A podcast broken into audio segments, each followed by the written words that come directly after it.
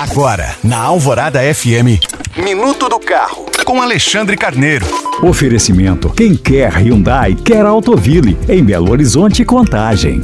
Entre segunda e sexta desta semana ocorrem os vencimentos dos prazos de pagamento da segunda parcela do IPVA aqui em Minas Gerais. E na hora de quitar o tributo, os proprietários de veículos precisam ter atenção. É que de tempos em tempos ocorrem tentativas de golpes envolvendo o IPVA. Uma das fraudes mais comuns é um vídeo já antigo que costuma ser compartilhado em aplicativos de mensagens. Nele aparece uma simulação do pagamento no site da Secretaria de Estado da Fazenda e no final surge uma mensagem instruindo o motorista a ganhar um desconto de 20% se realizar a operação via Pix. Só que, logicamente, com os dados bancários incorretos. A Secretaria de Estado da Fazenda já havia afirmado que tem trabalhado junto com o Grupo de Atuação Especial aos Crimes Cibernéticos do Ministério Público de Minas Gerais para combater esse tipo de fraude e que vem obtendo sucesso. De qualquer modo, é bom que os contribuintes fiquem atentos.